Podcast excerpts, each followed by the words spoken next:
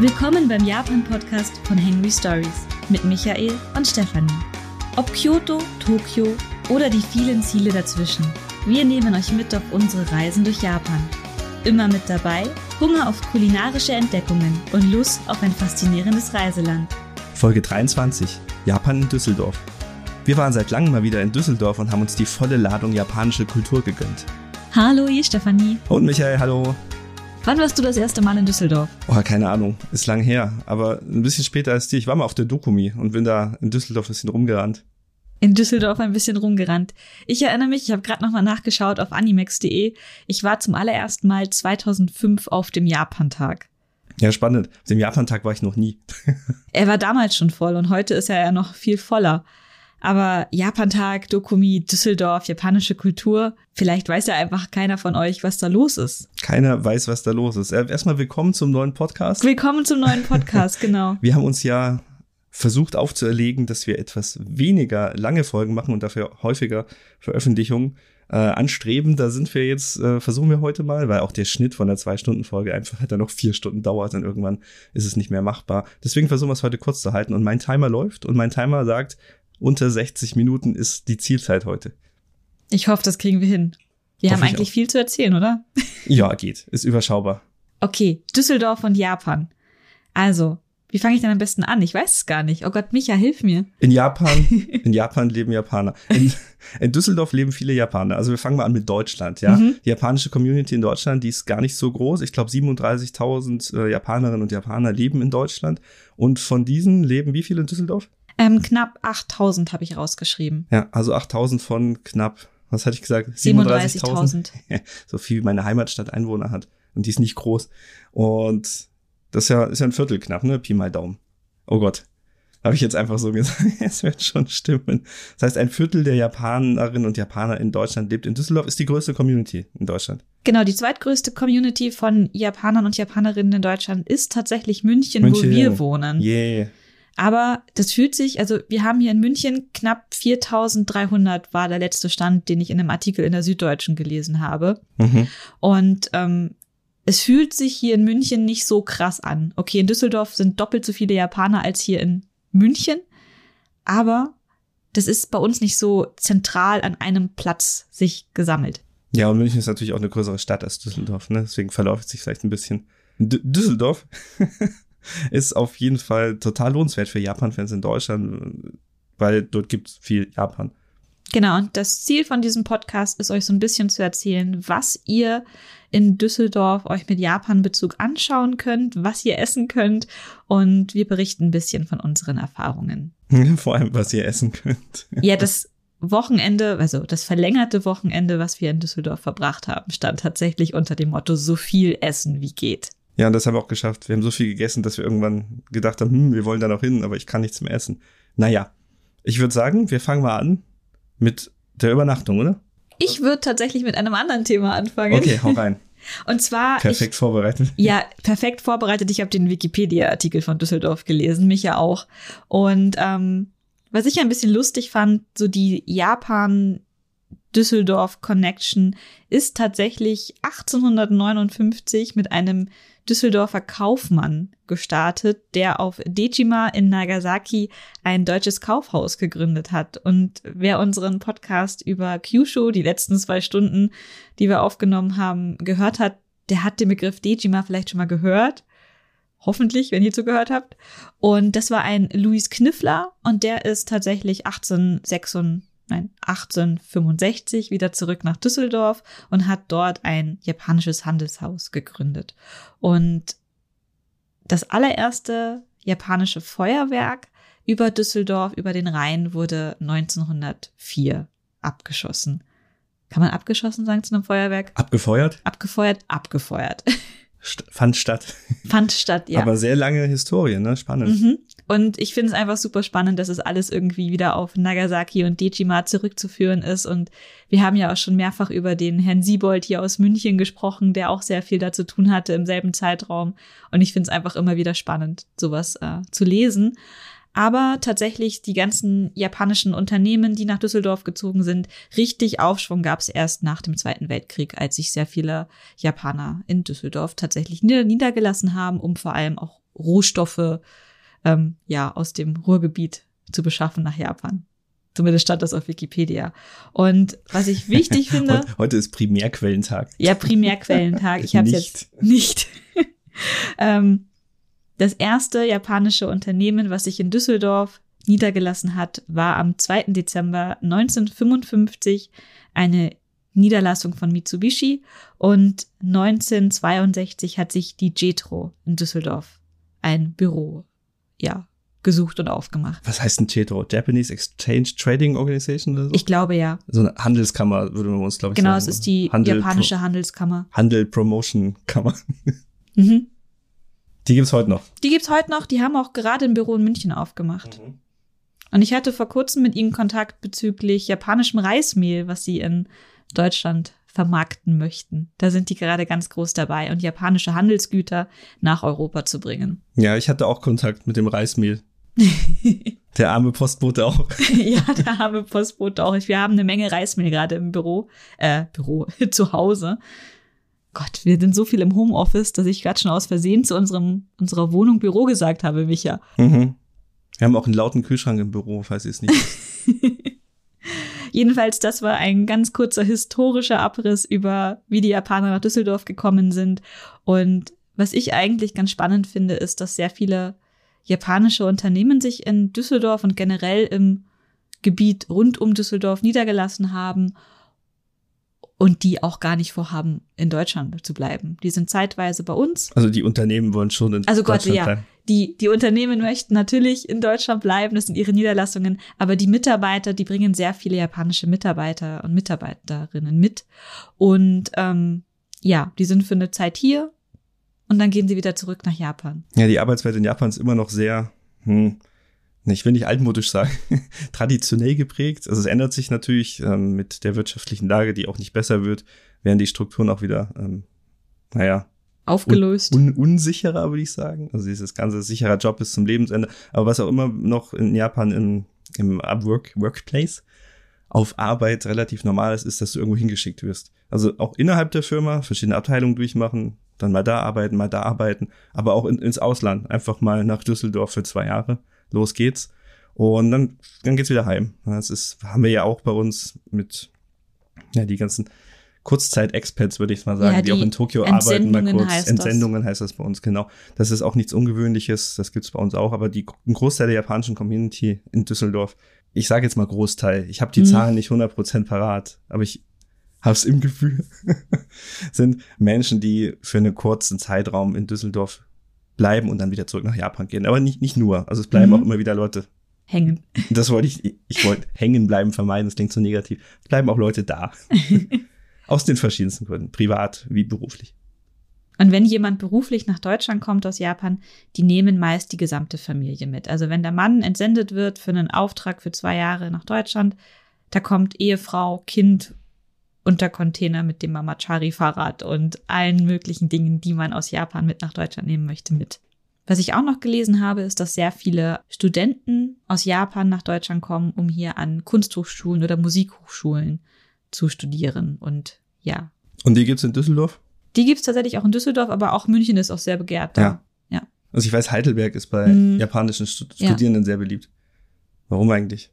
Wir sind Kultur Deutschland. Ich glaube, Heidelberg hat viel Kulturszene mhm. und ist schön.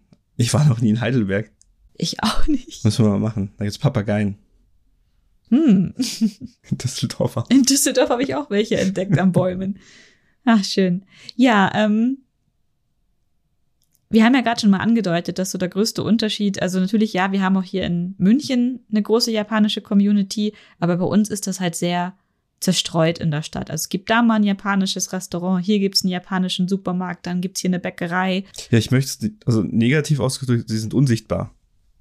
Ja, nicht so, so, ja, nicht, unsichtbar. Nicht präsent im Stadtbild. Ja, das glaube ich, das trifft es ziemlich gut. Also wir haben in München sehr viel Japanisches zu entdecken und ich glaube, das Sichtbarste ist wirklich noch unser Japanfest, was wir im Juni rund um das japanische Teehaus im englischen Garten haben. Das ist tatsächlich wahr. Wir haben ein japanisches Teehaus im englischen Garten. Vergesse ich manchmal. Das ist sehr sichtbar und sehr schön. Mhm. Wurde gesponsert, ich glaube, im Rahmen der Olympischen Spiele. Die Urasenke-Schule ist da aktiv. Mhm. Haben wir auch schon mal drüber geredet, glaube ich. Oder geschrieben, ist egal. Aber in Düsseldorf fühlt sich das anders an. Weil man stolpert aus dem Düsseldorf Hauptbahnhof auf die Immermannstraße und dort ist man schon direkt mittendrin. Ja, und dann stolpert man erstmal ins Hotel. Und bevor wir über die Immermannstraße reden, sollten wir über die Übernachtung reden. Wir haben übernachtet im Hotel Nico auf der Immermannstraße. Das ist ein, eine japanische Hotelkette. Und ja, die, die gehört, also Hotel Nico ist in Japan auch Name, ist respektabel, ist bekannt, ist aber, also jetzt nicht so, so High, High Class, und waren wir schon im Hotel Nico in Japan? Weiß ich gar nicht, glaube nicht, ne? Ich glaube nicht, nee. Auf jeden Fall ist die deutsche Filiale unabhängig. Diese gehören zwar dazu, aber ich glaube, die wurden auch schon drei, vier, fünf Mal an irgendwelche Investoren verkauft und so ein Quatsch. Aber jedenfalls, ähm, ich war 2007 oder 2006, ich bin mir nicht mehr ganz sicher wann, aber ich habe mal ähm, ein Trainee-Jahr gemacht in der Redaktion von der Bravo und im Rahmen dieses Trainee-Jahrs durfte ich die Bravo Supershow, die zu diesem Jahr in Düsseldorf stattfand, besuchen und ich ich und auch alle anderen von der Redaktion wurden damals im Hotel Nico untergebracht. Aber meine Erinnerungen an dieses Hotel damals waren, oh mein Gott, ist das abgefuckt, oh mein Gott, ist das alles irgendwie.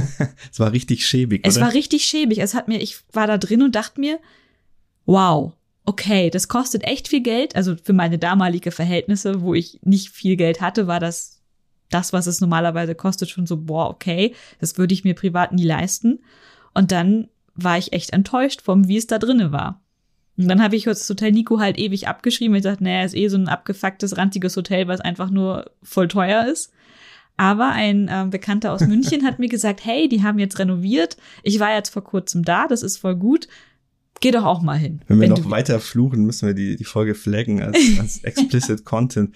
Ähm, das, also ich habe ein bisschen nachrecherchiert gehabt, als wir im Hotel waren beim Frühstück, mhm. glaube ich. Ähm, aber ich habe es wieder vergessen und möchte jetzt nicht nebenbei googeln. Ich glaube, in den 70ern wurde dieses ganze Japan-Zentrum, also das ist ein ganzer Komplex, das Japan-Center und ein Teil dieses Komplexes ist eben das Hotel Nico. Und es, es ist so, es sieht so ein bisschen aus wie so ein Albtraum aus Brachialarchitektur, Metabolismus mit diesen Segmenten und ja, als, als hätte, weiß ich nicht, Kenzo Tang einen Fiebertraum gehabt oder so. Also architektonisch interessant, aber nicht schön. aber weit weg von schön. Die haben im Innenhof so, so einen Garten, der ist ganz okay und ein paar Fotos jetzt angehangen, die wir auch im Blog wieder zeigen. Aber es sind, also man, man merkt dem Gebäude schon deutlich an, dass es in einer, ich glaube, in den 70ern gebaut wurde. Es erinnert auch ein bisschen an das Olympia, das Olympische Dorf in München mhm. von der Architektur her. Ne? Da waren ja auch diese, ja, diese, diese modulare Bauweise war damals, glaube ich, ganz in. Und das kennt man ja auch aus Japan mit den Kapseln und unvergessen. Also Metabolismus, googelt es oder irgendwo habe ich es, glaube ich, schon mal erklärt. Das ist total spannend. Aber jetzt ist es nicht mehr schäbig. Genau, es ist äh, renoviert worden und wir waren tatsächlich im obersten Stockwerk auf der auf dem Business Floor. Keine Ahnung, wie ich da reingekommen bin in den Business Floor ähm, in einem neu gemachten Zimmer. Es sind glaube ich noch nicht alle Zimmer renoviert und das war schön. Also es war voll die schöne Einrichtung. Es gab einen Kühlschrank, es ja, gab war, einen schönen Fernseher. Es war, war schön. modern, war modern eingerichtet, war angenehm. Also ich habe mich sehr wohl gefühlt mhm. und wir hatten eine wahnsinnig tolle Aussicht über Düsseldorf die wir nicht so ganz genießen konnten, weil es war die ganze Zeit ziemlich nebelig. Und uns ist aufgefallen, Düsseldorf ist schon sehr urban, wenn man München gewohnt ist. Also man möchte jetzt nicht von Skyline reden, aber doch sehr viele Hochhäuser. Sehr, sehr, sehr urbanes Stadtbild, wenn man da so rauskommt. In München ist, ist nicht so. Aber wir haben auch in München die Regel, dass irgendwie nichts, nichts an Hochhäusern im Stadtzentrum gebaut werden darf. Die höher als die Frauenkirche ist, ja. Da wird aber dran genagt, diese Regel. Ich glaube, sie wird fallen. Ich weiß nicht, ob, oder ist schon, na, weiß ich nicht. Es sind auf jeden Fall sehr ja. viele Projekte in der Innenstadt in München gerade geplant ja, und drumherum. Aber weg von München, man darf ja nicht vergessen, Düsseldorf gehört zu diesem Komplex Rhein-Ruhr. Ja, also mhm. Köln ist quasi in Sichtweite vom Hotel Nico aus. Wenn das Wetter schön gewesen wäre, hätte man vielleicht den Dom gesehen. Ich weiß es nicht. Und das ist ja, also dieser Komplex Rhein-Ruhr ist ja ein, ein urbanes Agglomerat. Das kann, man kann ja kaum noch von einzelnen Städten reden dort. Das ist ja eher wie bei uns S-Bahn-Station fährst ja, du halt stimmt. von Düsseldorf nach Köln, steigst in die S-Bahn und so, ne? Mhm. Das kennen wir ja gar nicht hier. Wir sind ja, München ist ja so eine Insel der Städtigkeit irgendwo in Bayern. Zwischen den grünen Wäldern und Bergen. Was auch seinen Charme hat. Wir sehen die Alpen, nicht den Kölner Dom. Ist auch gut. Ähm, wo, wo kommen wir jetzt hin? Hotel Nico, zurück zum Hotel Nico. Ähm, zu den Zimmern, ja, wenn wir schon über die Zimmer reden, sehr modern, sehr schön, ja. Das Badezimmer geht gar nicht. Es ist auch neu gemacht, aber. es ist neu gemacht, es ist auch okay. Die Toilette ist irgendwie so auf, auf Kniehöhe. Das ist schon mal komisch, aber nicht schlimm. Aber beim Auschecken habe ich, was habe ich dem, dem, dem Herrn gesagt in der Rezeption, wer auch immer die Dusche designt hat, der soll in der Hölle schmoren, habe ich, glaube ich, wortwörtlich gesagt. Weil die ist, die ist so eine offene, halboffene Dusche, die hat aber kein, kein, kein, keine Stufe. Das heißt, das ganze Wasser aus der Dusche fließt das durch das komplette Bad und du sitzt dann auf dem Klo mit deinen Füßen im Wasser und ich denke mir, habt ihr gedacht, in Japan gibt's so Nasszellen? Und, und deswegen braucht man da, dann trennt man das nicht. Und, und wenn ihr das so macht, warum habt ihr dann keinen gescheiten Abfluss gemacht? Weil das hat irgendwie zwei Tage gedauert, bis das wieder trocken war. Und ich habe mir gedacht, also hat man wirklich einem deutschen Handwerker gesagt, in Japan macht man die Dusche und das Bad nicht getrennt da ist das alles eins. Und dann haben die einfach das so gebaut und haben sich nicht, keine Ahnung, total komisch. Also ich fand es total nervig, hat mich gestört. Aber es war trotzdem okay. Ja, also das Badezimmer. Der Rest vom Bad war gut, ne? Abgezogen von dieser halboffenen Dusche, die irgendwie ja keine Ahnung, wo das Wasser hin soll. Auch die Toilette fand ich persönlich auch sehr, sehr, sehr niedrig. Und ich bin nicht mal 1,60, ja. ja. Ähm, Aber das ist egal, das ist nicht egal. schlimm. Also das, das, das kann man verschmerzen. Sitzt mal ein bisschen gemütlicher. Was ich tatsächlich schön fand im Hotel Nico war, dass es auch einen Spa-Bereich gab. Der ist natürlich aktuell nur eingeschränkt äh, nutzbar. Aber da wir eine ähm, nicht die günstigste, sondern die eins drüber Zimmerkategorie gebucht haben, durften wir diesen Spa-Bereich kostenfrei hm. nutzen. Hm. Sonst muss man da noch mal on top was draufzahlen. Der Spa-Bereich ist auch sehr alt, aber nicht, nicht so alt. Also er wirkt ein bisschen älter, aber es liegt auch daran, er war halt echt verwaist. Wir mussten extra eine Zugangskarte holen, damit wir rein konnten. Wegen Corona war kein öffentlicher Betrieb möglich. Ähm, was, was gut fand, äh, was ich gut fand, ich habe mich wohl gefühlt so. Und wir waren alleine, ganz alleine. Und ich glaube, wir sind in der Pause des Bademeisters gekommen, weil eigentlich arbeitet da jemand und wir haben uns da so reingeschlichen und dachten, ja geil, haben wir gebucht und irgendwie war es ein bisschen kalt und irgendwie auch dunkel. Und die Saunen unten, also es gibt Saunen, drei Stück, glaube ich sogar, oder zwei. Ja, aber die sind gerade geschlossen. Sind gerade geschlossen, wegen Corona konnten wir nicht rein. Aber der Pool ist wirklich, der ist oben auf so einem Anbau, auf einem Dach und man hat einen 300, nicht 360, eine Wand ist geschlossen. Hm, ein Panoramablick über Düsseldorf. Beim Schwimmen theoretisch. Hat auch so Liegen dann, wo man dann drauf rumchillen kann. Ähm, aber wie gesagt, das Wasser war sehr niedrig. Also es wirkte so, als machen sie gerade so ein bisschen Corona-Sparprogramm. Das heißt, man war auch sehr tief, konnte nicht rausschauen. Das fand ich aber nicht schlimm. Das war okay. Das war halt so. Und dann kam irgendwann der, der ich weiß nicht, Bademeister, Sparmeister, Wellnessmeister, ich weiß nicht, wie, wie das heißt. Und dann gab es auch plötzlich und, Musik. Und hat so gefragt, na, alles okay, geht's euch gut? Ich so, ja, ja, passt, wir wollten schon wieder gehen. Und dann hat er Musik angemacht, die, es wurde immer wärmer, ich glaube, er hat die Heizung angemacht und das Licht ging an. war komisch. Aber war schön, sehr schöner Bereich, falls ihr im Nico seid und ein bisschen Sport machen wollt. Sie hatten auch so Laufbänder. Laufbänder, genau. Und so Zeug mit, mit Sportkleidung nur betretbar hat man nicht dabei. Und wegen Corona darf immer nur eine Person in diesen Raum momentan. Aber war, war cool. Also Wellnessbereich fand ich in Ordnung. Und vor allem für unsere Mission ganz viel zu essen auch sehr hilfreich, weil wir zwischen unseren Restaurant- und Kaffeebesuchen irgendwann mal merkt haben, boah, lass uns jetzt einfach mal eine halbe Stunde am Stück schwimmen und dann hatten wir auch wieder Platz im Bauch, um weiter essen zu können. Mhm. Es sind sehr, sehr viele Japanerinnen und Japaner im Hotel Nico und sie versuchen auch, also ein ihrer Konzepte ist, äh, Asian Culture zu vermitteln, was auch immer das mhm. bedeutet, mit gemischten Erfolgen, würde ich sagen. Also es, man fühlt sich schon sehr japanisch, also so Business Hotel japanisch, das geht schon. Das Personal ist top. Also die sind alle super, super nett super freundlich, ähm, alle sehr zuvorkommt. Wo ich, wo ich am meisten enttäuscht war, war das Frühstück. Ja, tatsächlich. Also bei uns war es in der, im Zimmerpreis schon enthalten. Aber wenn man es extra dazu buchen würde, hätte das tatsächlich über 25 Euro gekostet.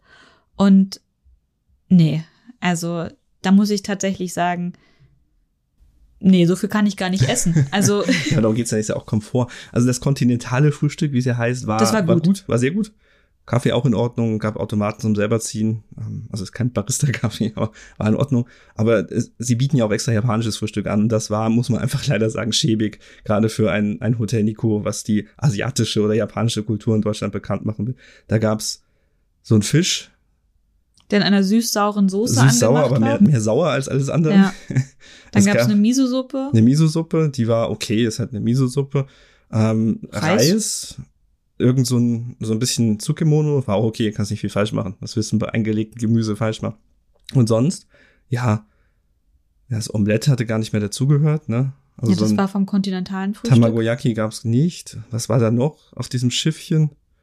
Weiß ich gar nicht, das war's glaube ich schon. Das ne? war's schon. Das, war's war halt die Einlage für die Miso-Suppe. Du konntest dir Ja, Algen bisschen oder Tofu. Tofu dazugeben. Aber das tatsächlich, es war tatsächlich überschaubar dafür, dass ich eigentlich dachte, oh, okay, geil, wir können hier japanisch frühstücken. Japanisch Frühstück. Es, es war zu wenig und das, was da war, war auch nicht gut. Hm, Also der Fisch, der, der hat mir persönlich gar nicht geschmeckt. Also wenn ich japanisches Frühstück möchte, dann freue ich mich tatsächlich auf so ein, so ein Stück eingelegten äh, Salzsacke, wie heißt es auf Deutsch? Lachs. Lachs, danke. auf ein Lachsfilet, was in Salz eingelegt ist. Und das ist für mich so der, der Inbegriff vom japanischen Frühstück, dass ich das vor mir habe. Ja, oder halt tausend andere Dinge. Ja. Also Miso-Suppe und Reis ist schon mal okay, aber ah, weiß nicht, für 25 Euro. Mhm, genau. Und ich habe für mich festgestellt, das nächste Mal, wenn wir in Düsseldorf sind, dann würde ich wahrscheinlich ohne Frühstück im Hotel buchen und mir Frühstück in einer japanischen Bäckerei holen. Mhm. Genau. Insgesamt aber Hotel Nico eine Empfehlung. Also ich fand's gut, ich habe mich wohl gefühlt. Äh, Kleinigkeiten haben gestört, Frühstück würde ich halt dann weglassen, aber ansonsten kaum machen. Also für mich war tatsächlich sehr ausschlaggebend die wirklich zentrale Lage am, in der Nähe vom Hauptbahnhof und auch in der Immermannstraße, direkt dort, wo das ganze japanische Leben so tobt. Das heißt, man konnte zwischendrin Einkäufe ablegen. Ich habe mich im japanischen Supermarkt mit sehr vielen Getränkedosen eingedeckt und die wollte ich halt jetzt auch nicht den ganzen Hm. Tag mit mir rumtragen. Ja, und zwischen den Fressorgien sind wir halt schwimmen gegangen. Genau, und wir haben uns auch, es, es war Mitte Januar, es war ziemlich kalt, wir haben uns auch aufwärmen, aufgewärmt im Hotelzimmer. Ja, dann würde ich sagen, was gibt es so auf der Immermannstraße alles zu entdecken? Ähm, unglaublich viel. Mhm. Also, wie, wie kommt man hin? Man, glaube ich, gerade schon erwähnt, ne? man fällt aus dem Hauptbahnhof raus und ist fast da. Nochmal eine Straße, Querstraße Mhm. hoch, glaube ich. Ah, Kann man eigentlich nicht, nicht verfehlen. Auch die Nebenstraßen von der Immermann, also die Immermannstraße ist so eine große, mehrspurige, hässliche Straße mit Parkplätzen. Also die ist Eine Trambahn noch in der Trambahn, also Tramschiene. ist, ist nicht wirklich schön. Nein. Und, und dann gibt's aber noch Nebenstraßen, wo auch noch japanische Restaurants und Cafés und auch andere Läden mit Japan-Bezug zu finden sind. Also haltet euch nicht nur auf der, dieser einen Straße links und rechts auf, sondern schaut euch mal an die Seiten rein, was es da noch so zu entdecken Ja, mal so, gibt. so eine Runde gehen. Hier Mhm. Klosterstraße habe ich so im Kopf. Ja. Da war, glaube ich, die Bäckerei oder so. Kann man empfehlen. Genau, dann würde ich fast sagen, starten wir mit der Bäckerei. Ähm, am bekanntesten ist die Bakery My Heart. Die gibt es auch schon seit wirklich ja, Jahrzehnten.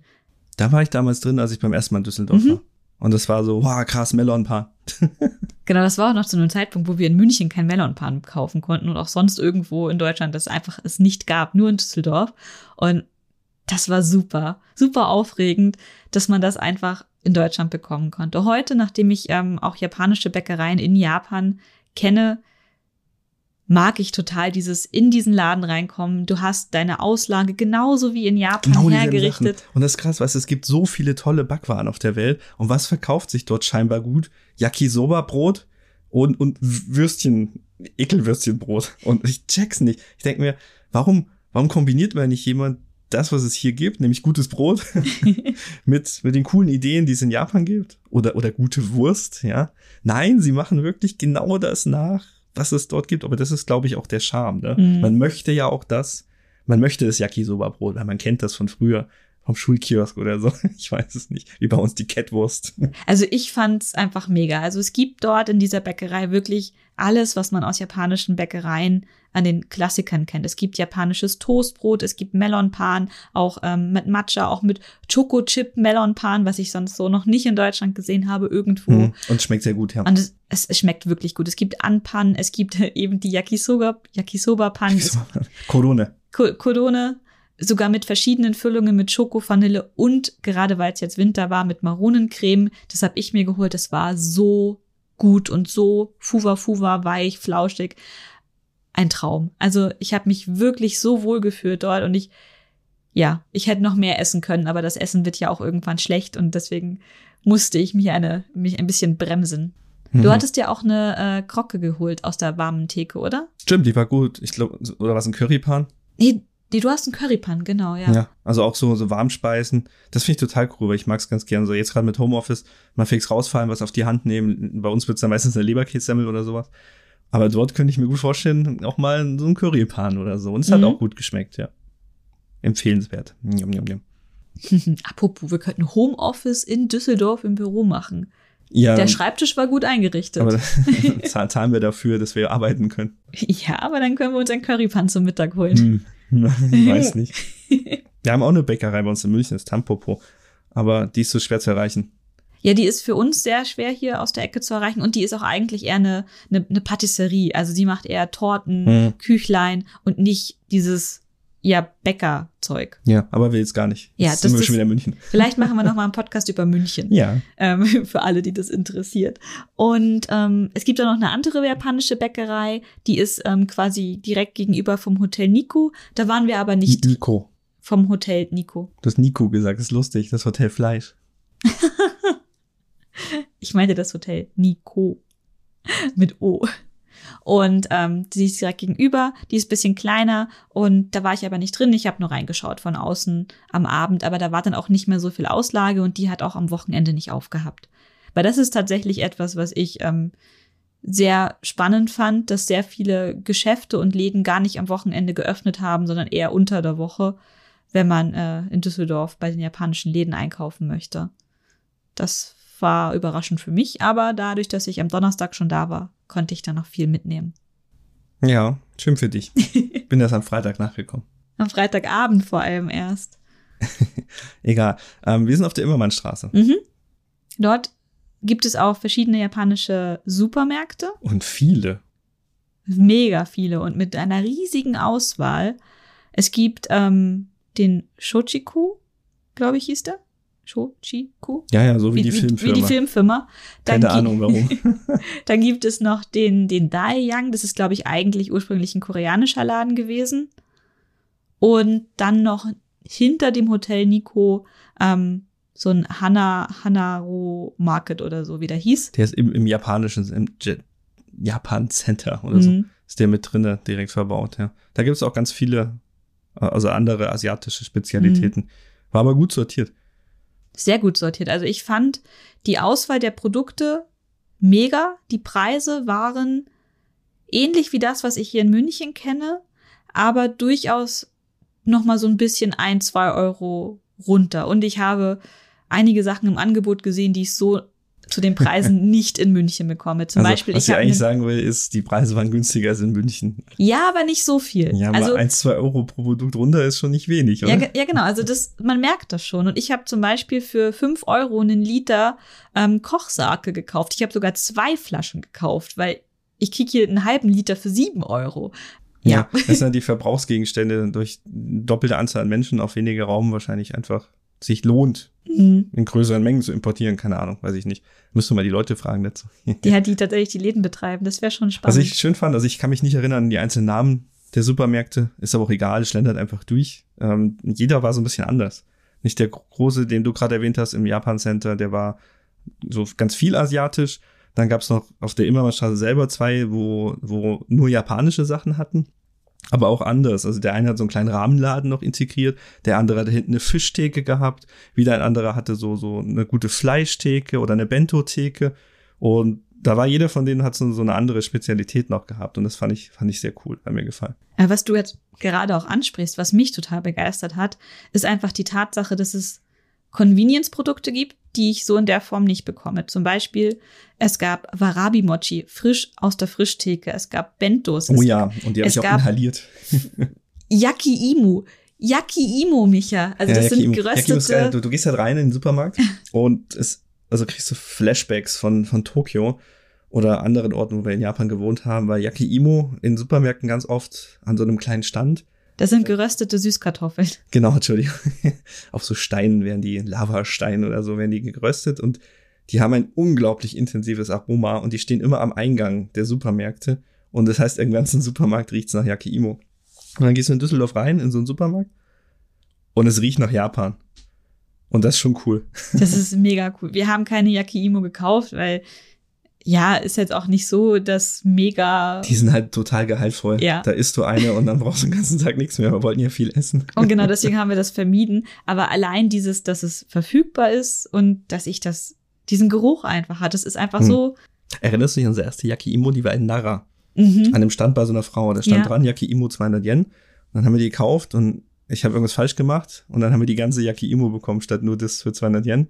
Und die war irgendwie so einen halben Das, Meter lang. die, die war riesig. Die war so riesig. Und dann, ich hab, wir haben die nicht, wir hatten eine Kartoffel und die war so groß und die haben wir nicht zu zweit ge geschafft. Und wir haben die dann den ganzen Tag mit uns rumgeschleppt. Ja, und die Rehe haben das halt gerochen, haben immer dran rumgezuckt und, Ja. und gebissen und ach mein Gott, das war lustig. Okay, Ja, zurück nach Düsseldorf. zurück nach Düsseldorf. Und das war, also, diese Convenience-Produkte haben mich sehr begeistert. Also, wenn man jetzt gerade nicht gerade sich in Restaurants oder Cafés setzen möchte, man kann sich ausschließlich von den Produkten aus den Supermärkten, die es quasi dort zu Mhm. holen gibt, ernähren, wenn man möchte. Frischware ist halt so ein Ding, ne? Also was Mhm. wir hier in München kriegen, ist eingefrorenes Fleisch zum Beispiel oder eingefrorenen Fisch. Aber dort habe ich zum ersten Mal so, so Yaki, Yakiniko oder auch Gyudon, Shabu Shabu. Shabu Shabu Fleisch frisch gesehen. Das habe ich in München noch nie gesehen. Nee. Gar nicht. Da Also- haben sie schon darum gekämpft, dass sie mit der lokalen äh, Metzgerei, ich glaube mit Vincent Moore, eine Kooperation machen, dass sie überhaupt irgendwelche geschnittenen Fleischscheiben kriegen. Also gerade frischer Fisch in Sushi-Qualität ist in München als ähm, Privatperson schwer zu erhalten. Aber da in Düsseldorf gehst du in den Supermarkt und da bekommst du dein fertig aufgeschnittenes Sashimi da für einen Zehner und äh, bist glücklich. Also, wow. haben- wir haben halt Nordsee und den Viktualienmarkt, da waren wir jetzt noch nicht. ja, auf dem Viktualienmarkt bekommst du auch guten Fisch, ähm, durchaus. Aber wir liegen halt am Fuße der Alpen. Ne? Ist schon ein bisschen weit zum Meer. Nicht, dass der Fisch nicht eh immer gefroren, Tiefgefroren wird, wird. aber anderes Thema. Ja, und ähm, Supermärkte in Düsseldorf einfach der Wahnsinn. Und tatsächlich von der Vielfalt der Auswahl der Produkte durchaus noch mal einiges mehr als das, was es zum Beispiel hier in München in den japanischen Supermärkten gibt. Haben auch so kleine Mini 100 Yen Stores mit eingebaut. Es kostet alles mehr als 100 Yen, klar, Import und Mhm. whatever. Aber da kriegst du halt diese, diese, wie heißen die Wäschespinnen, die Ja. kleinen, die Tacos. Die kriegst du halt einfach und das ist halt schon nice. Das ist schon sehr schön, ja. Also es fühlt sich einfach sehr heimisch an und auch, weil die meisten Angestellten in diesen Läden halt auch Japanerinnen oder Japaner sind und dann äh, Oder Studierende. oder Studierende, die halt gerade einen Nebenjob benötigen, cool, weil der eine war an der Kasse und wir so, hey, servus. dann haben wir ein bisschen geredet und so, ja, ich komme aus München, sagt er. Hab hier Japanisch studiert. Mhm. Und, ah, nice. Interessant. Ja, da, da kommen schon auch schöne Gespräche bei raus. Und was mich auch immer sehr begeistert ist, wenn einfach in den Läden japanische Musik läuft. mhm. Die man auch kennt, ne? Ja, das ist einfach total schön. Cool. Wir sind schon beim Halbstundenmark. Okay, dann würde ich rübergehen zu den japanischen Restaurants. Restaurants wollen wir einfach mal alle auflisten, wo wir waren und dann Ja. so, ob wir sie empfehlen können oder nicht. Mhm, würde ich auf jeden Fangen wir Fall. mal an, du bist ja eher gekommen als ich am Donnerstag. Das heißt, du hast ein bisschen mehr mitgemacht. Ich war ja schon am Mittwoch in Düsseldorf wegen beruflichen Dingen. Wir hatten dort einen Workshops und Mittag haben wir uns Bentos aus einem japanischen Restaurant geholt, das hieß Kagaya. Und ich hatte ein äh, Tonkatsu-Menü. Und alleine schon dieses Mitnahmemenü mit dem Tonkatsu, mit der Soße, mit dem Reis, das war halt einfach so perfekt japanisch. Allein wenn ich schon diesen weißen Reis esse und der einfach so gut gemacht ist und die Soße über das Fleisch, also es war Mochikaedi. ja, es war einfach so schön. Ähm, ich habe mich sehr wohl gefühlt, auch weil eben dieser Nebenjob, den ich da noch habe, äh, ein bisschen Japan-Kontext hat und auch alle anderen, die dort waren. bisschen Japan aus. So, random, random äh, Wissen, Vokabel Mochikaedi ist eines der wichtigsten Wörter, die Kumo Definitiv. in Japan benutzt hat. To go. Genau, also wenn Zum ich zum Mitnehmen. Beispiel im Starbucks mir einen Kaffee zum Mitnehmen hole oder wenn ich bei Mr. Donuts bin und Donuts nach Hause mitnehmen möchte, dann sage ich, ich möchte Mochi Kaeri. Weil das ist Hm. auch immer eine Frage, die die Right. Angestellten, die die Angef äh, Angestellten stellen, ob ich Im Laden. Bleiben Laden, möchte, Tennaide, oder eben Mochi Kaeri zu mitnehmen. Und wenn du beides nicht kennst, dann äh, ist ein bisschen Du schwierig schaust mit sie an, so wie so ein Wurm.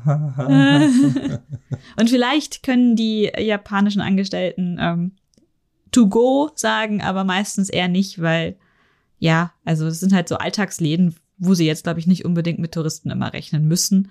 Und von daher ist immer schön, wenn ihr zumindest so ein, zwei Vokabeln doch zuordnen könnt. Jedenfalls im Kagaya haben wir Mittag geholt, war sehr nett, auch sehr freundlich, man konnte vorher anrufen, die Mittagskarte auch sehr überschaubar, sehr schöne ähm, Standardgerichte, die man so nicht überall bekommt, aber in Japan einfach Standard sind, fand ich sehr angenehm. Hat auch sehr gut geschmeckt.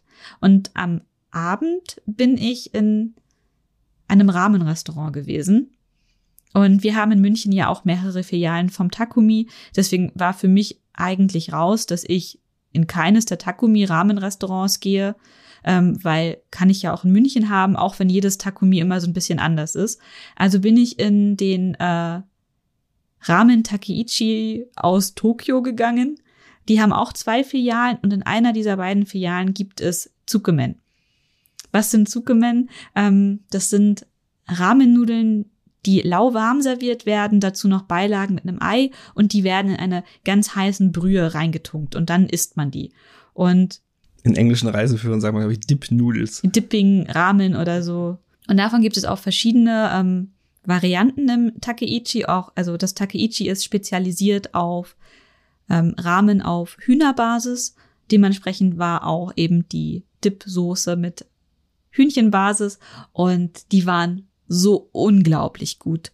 Boah, ich ich hatte das Gefühl, ich fange gleich an zu weinen, als ich die Zuckermen gegessen habe. Also Stefanie mag Zuckermen sehr gern und wir wollten eigentlich auch nochmal hingehen, weil ich das jetzt auch gerne hätte erleben wollen.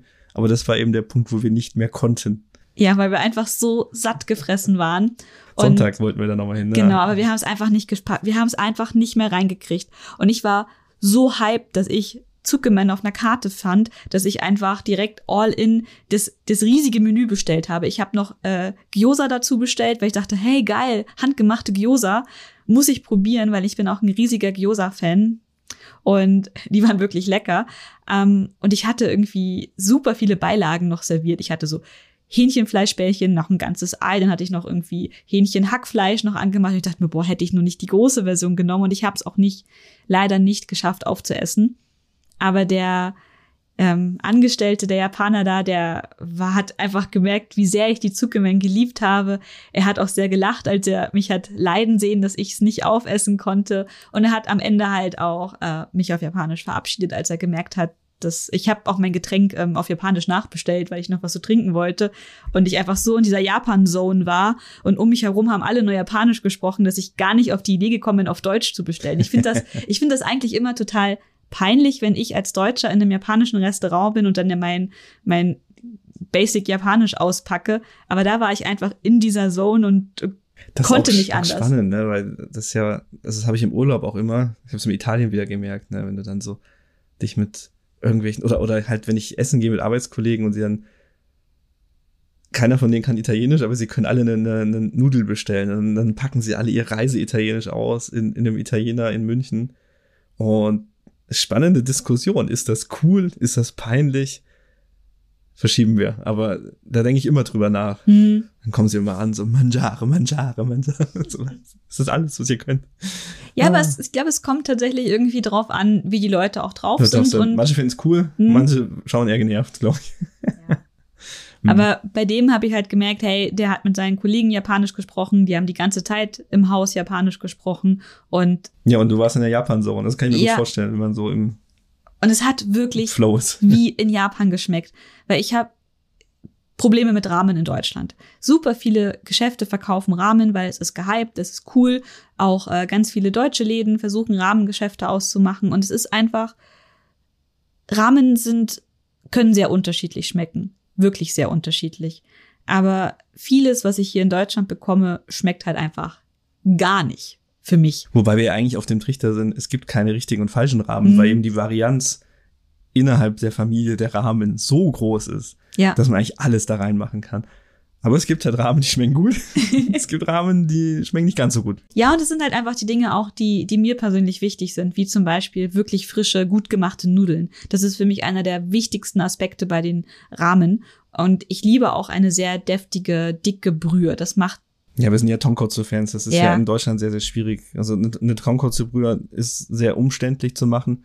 Die werden ja in diesen riesigen Kesseln dann gemacht. wenn, du das in München machen willst, die wird wahrscheinlich, das lohnt sich wahrscheinlich nicht. Ja, wahrscheinlich essen das einfach nicht so viele Leute. Und du ja. kannst natürlich auch auf Hähnchenbasis gute, deftige Brühen erstellen, aber es ist halt Aufwand. Aber Hähn Hähnchenbasis ist, glaube ich, eher selten in Mhm. Japan, oder? Also was hast Es du? ist, es ist immer untergemischt noch mit Hm. Schwein und Rind. Also ich habe das Gefühl, in Japan mischen die sowieso einfach immer alles in die Brühe. ähm, es ist schwierig. Aber Naja. jedenfalls, meine Rahmenansprüche wurden im Ramen Takeichi in Düsseldorf sowas von übererfüllt, dass ich eigentlich nur auf den nächsten Besuch in Düsseldorf äh, warte, dass ich wieder hin kann, um dort Zuckerman zu essen, zusammen mit Micha. Sehr gut, fünf von fünf Sternen von, Ja, von Stefanie. mit Zusatzsternchen noch. also, weil einfach so schön war. Ja, was habe ich dann noch gemacht am Tag, wo du noch nicht da warst? Ich habe ein kleines Café besucht und es war tatsächlich super schwierig, ein Café zu finden, was geöffnet hat, weil ähm, am Donnerstag und Freitag, wo ich unterwegs war, hatten ganz viele einfach geschlossen. Ich wollte so einen japanischen Soufflé-Laden ausprobieren, hatte geschlossen. Wir wollten in so ein koreanisches äh, Kuchencafé hatte auch geschlossen. Und es hat es alles nicht so einfach gemacht, dort dann das Richtige zu finden, wo wir uns niederlassen können. Und im Endeffekt waren wir dann in einem kleinen Café, was gemeinsam mit einem Friseursalon kombiniert wurde. Das Café hieß Cerisier. Ich weiß nicht, ob ich das richtig ausspreche, aber das ist so ein ganz kleines Café mit ähm, auch sehr klassischen und bekannten japanischen ähm, Küchlein. Also es gab Käsekuchen, es gab ähm, Mont Blanc. Meine Aufgabe ist ja in ganz Deutschland verschiedene Mont Blanc Kuchen zu probieren. Ähm, das war sehr gut. Und gab es auch sehr guten Kaffee und sehr gemütlich. Also das Café fand ich jetzt nicht sehr gemütlich.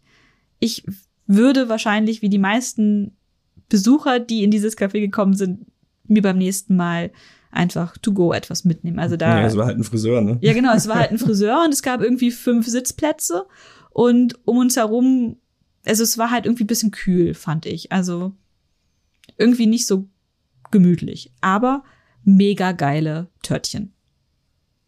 Und beim nächsten Mal, also wenn ihr vielleicht in Düsseldorf irgendwie ein Highlight sucht für die heimische Kaffeetafel, auf jeden Fall, würde ich mir da einen Kuchen vorbestellen. Hat sehr gut geschmeckt. Und dann kam auch der Micha schon. Und dann war Samstag und Sonntag und wir haben uns durch die restlichen Restaurants auf der Immermannstraße gefuttert. Ich habe keine Ahnung mehr, in welcher Reihenfolge wir was gemacht haben, aber wir waren im Gonta. Das ist ein Restaurant, was sich spezialisiert hat auf Tonkatsu.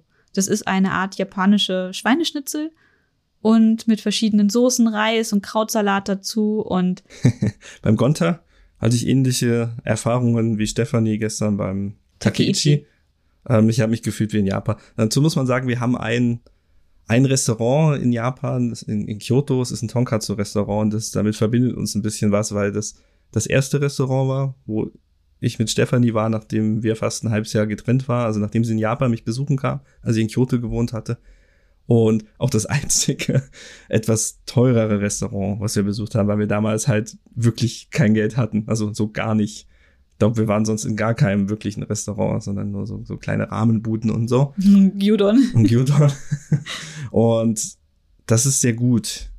Und da haben wir halt kennengelernt, wie so ein Tonkatsu gut serviert wird, wie es auch gut aussieht und gut schmeckt. Also auf diesem silbernen, wie heißt das? Nicht Netz, sondern Ähm, auf diesem Abtropfgitter. Abtropfgitter mit Mayonnaise, mit dem gehobelten Kohl, mit Senf. Ähm, mit mit Senf, auch mit einem Dressing. Mayonnaise gehört nicht dazu. Ähm, ach stimmt, es war Karake. Mit einem Dressing und halt mit Reis, den man nachfüllen konnte. Dort in Kyoto war es auch also, so gemischt mit mit dunklem Reis. War sehr sehr lecker. Ähm, dort auch zum Nachholen, also all you can eat. Auch äh, Kohl konnte man nachholen. Ja, Also man holt sich das nicht selber nach. Du sagst halt, hallo, ich hätte Ja. gern noch Kohl und Reis und dann, und dann kommen sie und füllen tatsächlich nochmal auf. Und halt so ein bisschen Tee, aber halt das Arrangement, ja. Warum überhaupt Englisch? Das Arrangement, nee, da wird's Französisch. Sag mal auf Deutsch, keine Ahnung. Die Anordnung der Wie- Speisen und Tränke, wird. wie es serviert wird, das war halt, also da haben wir so quasi unsere Blaupause gelernt. Und im Gonta war es sehr ähnlich. Und Genau, und was mich besonders begeistert hat, war einfach, wir haben ein Schielchen bekommen, ein, ein, ein Stößel und Mörser, wo wir unseren Sesam selber reiben konnten. wie in Kyoto. Und es ist wie in Kyoto gewesen und ich dachte mir, oh Gott, ja, danke. Und ich dachte mir, geil. Und es war einfach so ein schönes Erlebnis, dass also, War gut und auch geschmacklich top. Mega. Also die, die Schnitzel total fuhr, fuhr, fluffig Ähm, lecker, nicht sehnig, nicht, nicht plattgewalzt oder sowas, wie, wie man so Schnitzel bei uns ja kennt. Ne? Mm, das totgeschlagen, Hauptsache breit. Und gar nicht, auch, auch die Panade, sehr, sehr gut, sehr knusprig. Auch, also nicht, nicht wie so eine deutsche Panade, die ja fast schon klebt am, am Schnitzel. Ja, du nimmst ja auch in Deutschland Semmelbrösel. genau, genau. Und Semmelbrösel werden aus ähm, allem Brotteilen, Aus aus, allen Bestandteilen des Brots gemacht und das japanische Panko, das wird nur aus dem äh, Inneren vom Toastbrot, also ohne die, die, die, die, wer ist es, Kruste, ähm, Der Rand. Rand gemacht. Ahnung. Und der Rand wird halt dann entsorgt und die machen ihr Panko nur vom Inneren vom Toastbrot. und das ist halt, das, das flufft noch mal so ein bisschen auf, während du es frisst, frittierst. Das ist auch gröber als normale Semmelbrösel, die wir haben in Deutschland. Ja, uns wird frittiert. Also Schnitzel bei uns werden ja auch frittiert, Mhm. aber oft auch in der Pfanne gemacht und dann werden sie natürlich platt gedrückt.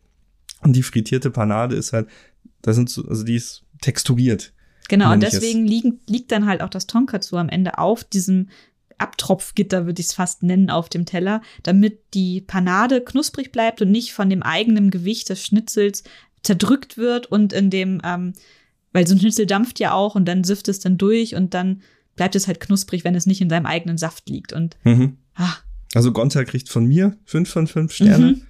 Ähm, den Bonusstern kriegen sie nicht, weil ich die, weil ich die, die Menükarte nicht verstanden habe. Wir haben nämlich aus Versehen Teriyaki-Soße dazu bestellt, weil wir uns nicht sicher waren, gibt es die Tonkatsu-Soße oder, oder ich weiß nicht, ob es Tonkatsu-Soße ist. ja doch, es war Tonkatsu-Soße. Ja, ob es die dazu gibt oder nicht, stand dann unten, ja, Soße extra ein Euro, haben wir einfach mal bestellt, weil Aber natürlich Okay. gab's im Menü standardmäßig die ganz normale Tonkatsu-Soße dazu. Genau, also wenn jemand ins Konter geht, ihr braucht nicht extra Soße bestellen, wenn ihr nicht extra Soße, also zusätzliche Also es gibt Soße wollt. die Wahl, glaube ich, aus so einer Teriyaki-Soße, die auch irgendwie cool zum Tonkatsu geschmeckt hat. Und es gab auch eine, eine Miso-Soße. Ja, Die haben wir jetzt nicht bestellt, aber ich weiß, dass zum Beispiel in der Gegend rund um Nagoya sehr gerne so, so Miso-Katsu gegessen wird. Also, genau, also kann man machen, wenn man das wirklich explizit möchte, aber jetzt wisst ihr ja, standardmäßig ist. standardmäßig kommt eine Soße dazu. Und in Japan hätte ich mir nicht drüber nachgedacht, hätte ich gesagt, ja klar, gehört halt dazu. Aber man weiß ja nicht, auf was für Ideen die hier kommen. Ne? Ja, genau. Und ich habe mich auch gewundert, warum ich keine normale Tonkatsu-Soße überhaupt bestellen kann. Aber egal. Also es war wirklich toll. Man kann im Gonta leider nicht reservieren. Es ist wie ähm, bei vielen japanischen Restaurants so, dass man sich quasi anstellen muss und warten und dann wird man platziert. Das war ein Close Call. Ja, Wichtig, Gonta schließt die Küche eine halbe Stunde, bevor sie zumachen.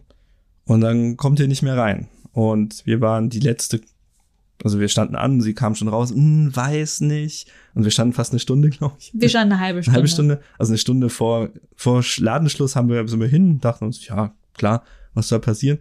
Und dann kamen sie, ah, hm, ja, ist gerade voll. Und wir sind dann gerade so noch als letztes Pärchen reingekommen. Und die Wir waren auch die Letzten, die den Laden verlassen haben. Ja, musste erst mal essen. Ne? Mhm. Ja. War aber okay, also sie haben uns auch nicht rausgekehrt, äh, saßen da halt in unserem Eckchen, haben gemütlich zu Ende gegessen. War gut. Aber ich würde es halt nicht so auf Kante planen. Ja. Aber das da ist tatsächlich Google schuld gewesen. Auf Google war markiert, dass sie halt keine Mittags, also das, also die machen halt von 12 bis 14 Uhr haben sie auf und dann schließen sie wieder. Aber auf Google stand, dass sie durchgehend auf hätten bis abends. Und ähm, das war halt mein Fehler, weil ich habe gedacht, da gehen wir halt halb zwei halt hin oder um eins, passt schon. Ja. Aber dann war es halt schon ein bisschen knapper. Also überprüft lieber dreimal die Öffnungszeiten und nicht nur auf Google, sondern auch auf den Webseiten der Restaurants. Ansonsten anstehen draußen ist halt üblich in Japan und wird so durchgezogen. Also das kennen wir in Deutschland ja fast gar nicht. Hm. Aber auf der Immermannstraße an jedem Geschäft lange Schlangen. Also es gibt nur in ganz wenigen Geschäften überhaupt die Möglichkeit zu reservieren. Mhm, dann würde ich tatsächlich aufs nächste Restaurant übergehen. Wir waren noch bei Yakise Emon zusammen mit Freunden und wir haben uns das Restaurant ausgewählt, weil man eben tatsächlich reservieren konnte. Und das war Richtig, sehr ja. wichtig. Wir waren eine größere Gruppe von sieben Leuten und das waren auch alles Menschen, die ich seit Beginn der Pandemie oder schon früher nicht mehr gesehen habe. Und das war sehr schön, diese Personen noch wieder treffen zu können. Und Yakise Emon, die Spezialität des Hauses sind Okonomiyaki. Und in Deutschland ist es auch sehr schwer, Okonomiyaki in Restaurants zu erhalten, weil tatsächlich diese Teppanyaki-Kultur sehr schwierig in Deutschland zu adaptieren ist, mit dem am Tisch selber kochen. Und das ist auch im Yakiseemon nicht so, dass du deinen Okonomiyaki selber vor dir auf dem Tisch machst. Du sitzt tatsächlich an einem normalen Tisch und bekommst dann dein Okonomiyaki in so einer kleinen Pfanne serviert. Mhm, aus der Küche. Und so Isakai, also für mich war das Yakiseemon ein, ein Isakaya, cooler Abend, coole Einrichtung mit den Holztäfelchen, mit den Gerichten auf Japanisch dort ausgeschrieben, ähm, schön gemacht. Aber das Okonomiyaki war irgendwie nicht so ganz mein Ding. Also ich würde mich da anschließen. Ich würde sagen, also erstmal fantastische Mitarbeiter. Also der, der Hauptmensch, der uns begrüßt hat, war, war ein Herr und der war total nett. Und richtig freundlich und herzlich und auch die Mitarbeiterinnen, die uns später bedient haben, total cool. Und da habe ich mich sehr wohl gefühlt. Und auch als Isakaya, also als Ort, wo man auch ein bisschen was trinkt, ist das total cool. Die Atmosphäre, wie, wie Stefanie sagte, richtig, richtig authentisch, ähm, total wohlfühlmäßig. Ich habe äh, ein bisschen was getrunken. Wir haben auch ein Umeshu Soda war die. Obwohl der so nicht auf der Karte steht. nicht auf der Karte, haben wir trotzdem bekommen. Ist ja Pflaumenwein mit, mit Mineralwasser, mehr ist es ja nicht. Aber kriegt man auch nicht überall. Mhm. Haben sie aber gemacht, fand ich sehr toll. Und ich habe ein Sake, Sake Probierset mir ähm, geholt. Da haben sie auch erklärt, wo kommt das her, was sind so die Eigenheiten. Kriegst so eine kleine Stiege. Gibt's auch ein Foto von dem Blog. Und das war super lecker. Also der Sake, den sie da haben, auch sehr, sehr gut. Ähm, auch approved von Stefanie. Ja, da, die hatten wirklich leckeren Sake. Aber der Umeshu, der, der, der war wirklich gut. Also ich habe jetzt ja schon sehr viele Umeshu Sodawaris in deutschen Restaurants mir, also deutschen, japanischen Restaurants bestellt. Aber der in Yakiseemon, der war richtig gut. Also das war ein sehr aromatischer, starker Umeshu, der mir sehr gut geschmeckt hat. Ansonsten zum Essen muss ich mich anschließen. Also alles, was so klein war, ähm, klar, Edamame und so, was wisst falsch machen. Ich hatte auch einen Nachtisch, einen Dorayaki der mit so ein bisschen Eis kam. Der war super lecker, hat mir gut gefallen. Hatten sie sogar ihr Logo eingebrannt. Und das war der witzig. letzte. Es war der letzte, letzte. davon am Tag. Musste ich drum kämpfen. Und es war so lustig, als sie das serviert haben, kamen sie direkt mit irgendwie mehreren Gabeln, weil sie dachten, wir teilen das, das ist eine kleine Dorayaki mit allen am Tisch. Aber nein, Micha wollte es alleine essen. Ja. Das war nicht, eine, nicht geteilt. Eine lustige Situation. Kriegt ja auch nichts von. Und tatsächlich die Hauptspeisen, also wir hatten Karaage und Okonomiyaki, fand ich beide okay. Aber nicht, dass ich dafür extra nach Düsseldorf gehen mhm. müsste. Die Okonomiyaki kamen irgendwie aus so einem Firmchen. Die waren alle komplett rund. Das ist auch okay, aber ungewohnt, das kenne ich so nicht. Und die, der Belag hat mir nicht so getaugt. Also da waren halt wirklich kiloweise Schweinefleisch obendrauf und normalerweise kennen wir Okonomiyaki, dass so ein bisschen Schweinefleisch in den Teig mit integriert wird. Und mir war es zu, zu viel Teig, zu wenig Kohl und zu viel Belag und ich glaube, dass sie da so ein bisschen sich anpassen an den deutschen, an den deutschen Geschmack, Geschmack ja. und halte das für einen Fehler. Würde aber trotzdem sagen, vier von fünf Sterne, weil Top-Atmosphäre, Top, mhm. Top-Service, Top-Mitarbeiter zum Trinken und für Snacks sehr, sehr gut. Und vielleicht mögen andere Leute das ja genauso. Ne? Vielleicht ist das eine Geschmackssache. Es war nicht schlecht. Nee, es war nicht schlecht, man konnte es wirklich essen, nur unsere Erwartungen sind einfach andere. Genau. Ich bleib tatsächlich dabei, ich mache Okonomiyaki nach meinem Geschmack tatsächlich lieber zu Hause, aber Okonomi, wie es halt heißt. Okonomi, genau, ja, wie, wie, es einem taugt. dann äh, mache ich es halt lieber zu Hause und ich weiß, was ich kriege. Mochi Cheese. Mochi Cheese. oh Gott, ich hasse es, wenn es in Okonomiyaki-Läden kein Mochi Cheese gibt. Vermisse ich sehr. Wo waren wir noch? Im Aun. Genau. Aber das war anders. Wo waren wir noch? Auf der Immermannstraße? In keinen weiteren Keine Restaurants. Wir waren noch Taiyaki essen. Stimmt, wir waren Taiyaki essen und das ist ein ganz kleiner Laden, der tatsächlich nur Taiyaki und Tee. Ich kann dir den Namen nicht mal sagen, weil das Logo, was sie haben, unlesbar war. Ja, das war irgendwie sehr schlecht zu erkennen. Aber war direkt auf der Immermannstraße, man sieht das auch schon. Äh, Taiyaki werden verkauft, war noch gut, haben Bingo. geschmeckt. Bingo. Bingo. Bingo. Okay. Bingo. ich habe es nicht gecheckt von dem Logo her. Ähm, aber war, war nett. Also da geht man nur hin, holt sich einen auf die Hand oder setzt sich kurz rein. Die haben auch nur so eine Theke, trinkt einen Tee. Wir haben noch einen Tee dazu mhm. getrunken. Der war leider nur lauwarm. muss, muss man dazu sagen, ja. Soll ja. ehrlich sein. Hier. Aber die Taiyaki, die waren, also es gab auch nicht nur rote Bohnenpaste. Ich hatte einen mit Nutella gefüllt. Also super, haben sehr gut geschmeckt. Und ich mag, dass sie auch mehr Füllungen als eine rote, rote, rote Bohnenpaste anbieten. Magst du nicht so gerne? Nee, da bin ich nicht so der Fan. Auch in Japan esse ich immer am liebsten ähm, Süßkartoffelfüllung oder Maronenfüllung. Ja. Und damit wäre es, glaube ich, mit der Immermannstraße. Wir sind die ganze Straße auf und ab gelaufen. Es gibt natürlich äh, noch Buchläden, äh, Takagi, ich wollte schon OCS sagen, aber den gibt's nicht Den mehr. gibt's da nicht mehr, nee. ähm, so Einrichtungsläden, ein schöner Laden, der, der hieß, glaube ich, Kyoto sogar oder so. Kyoto, ja. äh, mit, mit so Einrichtungsgeschichten, Tee, Kannen und so diesem ganzen Zeug, sag So, ich mal. so Papierfische zum Papierfische, Aufhängen. Das kann man da auch alles kaufen, war jetzt nicht unser Fokus, haben wir meistens nur von außen mal kurz reingeschaut. Ah, Ich immer so Hemmungen habe, in kleine Läden reinzugehen zum Gucken.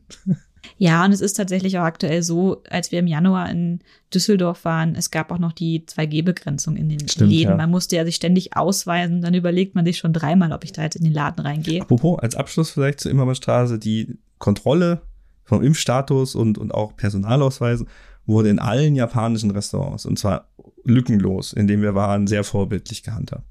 Wirklich sehr vorbildlich. So habe ich das anderswo noch nicht erlebt. Also wirklich ähm, Zusatzsternchen für Impfkontrolle. Dann geht's auf nach Oberkassel. Nein, Niederkassel. Niederkassel.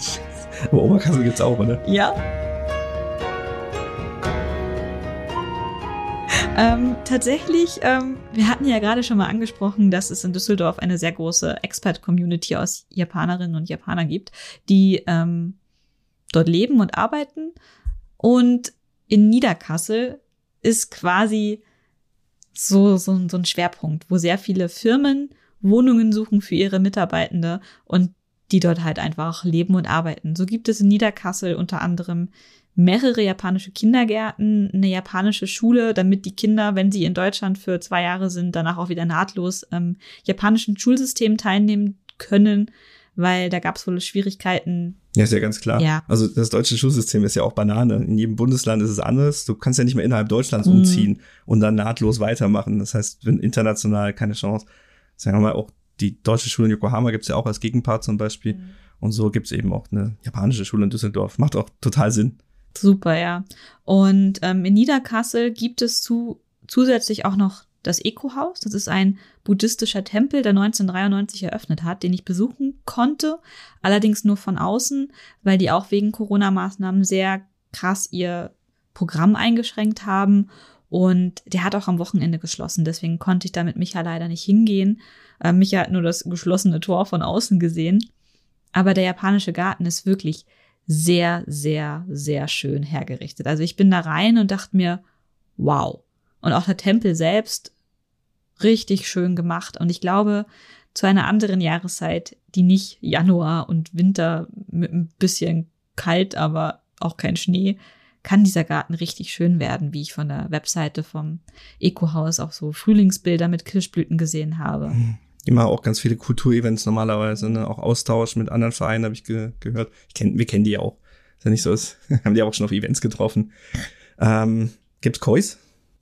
Es gab gar kein Wasser. Ah, Also das, ähm, vielleicht lag es am Winter, aber da, wo in der Theorie Wasser sein könnte, war nicht, na gut, es war gefriert kein ja, Wasser macht die drin, ne? Steine kaputt, ne? Das ist immer ein Problem in, in bei uns. aber es gibt noch einen japanischen Garten im ähm, gegenüber von der Düsseldorf Messe. Der wurde ähm, Hm, ja. ja auch, ich weiß nicht, wegen Städtepartnerschaft, Freundschaft, keine Ahnung, ähm, Düsseldorf quasi ähm, hergerichtet. Und den kennt ihr vielleicht auch von sehr vielen Cosplay-Fotoshootings. Also der ist auch gegenüber von der Doku-Mi, die ja in Düsseldorf stattfindet. Und währenddessen sind auch immer sehr, sehr viele Cosplayer dort. Da gibt's aber Kois im Teich. Juhu. Hm, ja, es gab so, ein- so ein Bambus-Dingens, ne? Hat aber auch kein Wasser drin. So eine Wippe. Nee, es war keine Wippe, es war nur ein, Das ist, ein war eine Pumpe, Eine so eine, Pumpe, so okay, eine ja. Bambusrohrpumpe. Das ist und ja die mein, hat mein Japan-Ding, ne? So eine, so, eine, so eine Wasserwippe, die immer Klack macht. Wenn wir irgendwann einen Garten haben, wo wir eine Wasserpumpe installieren auch, können, ja. dann gibt's, dann werden unsere Nachbarn wahrscheinlich Nachbarn wahnsinnig, aus. weil wir die Wasserpumpe haben. Ah, das ist schön, ja. Darauf freue ich mich auf diese Streitgespräche. Mhm. Ähm, Niederkassel hat sich für mich durch diese japanische Community, die da halt lebt, sehr japanisch angefühlt. Also ich bin am Freitag da gewesen, so gegen 13, 14 Uhr. Und ich bin durch die Straßen gelaufen und überall waren japanische Kinder. Sie hatten sogar japanische Ranzen auf dem Rücken. Alle haben japanisch alle haben Japanisch gesprochen und die, die Mamas, die da auch unterwegs waren, sie sind alle auf japanischen Fahrrädern unterwegs gewesen. Vorne, hinten ähm, Aufsätze für Kindersitze, ähm, kleine E-Bikes und ich bin mir hundertprozentig sicher, dass sie die aus Japan mit rübergeschiffert haben. Diese, diese klassischen japanischen Fahrräder. Und die in Düsseldorf zu sehen und dazu alles japanische Sprache um mich herum zu hören, das war für mich einfach so krass. Also das habe ich in der Form in München so noch nicht erlebt oder anderswo in, äh, in Deutschland und bin einfach sehr begeistert gewesen dadurch.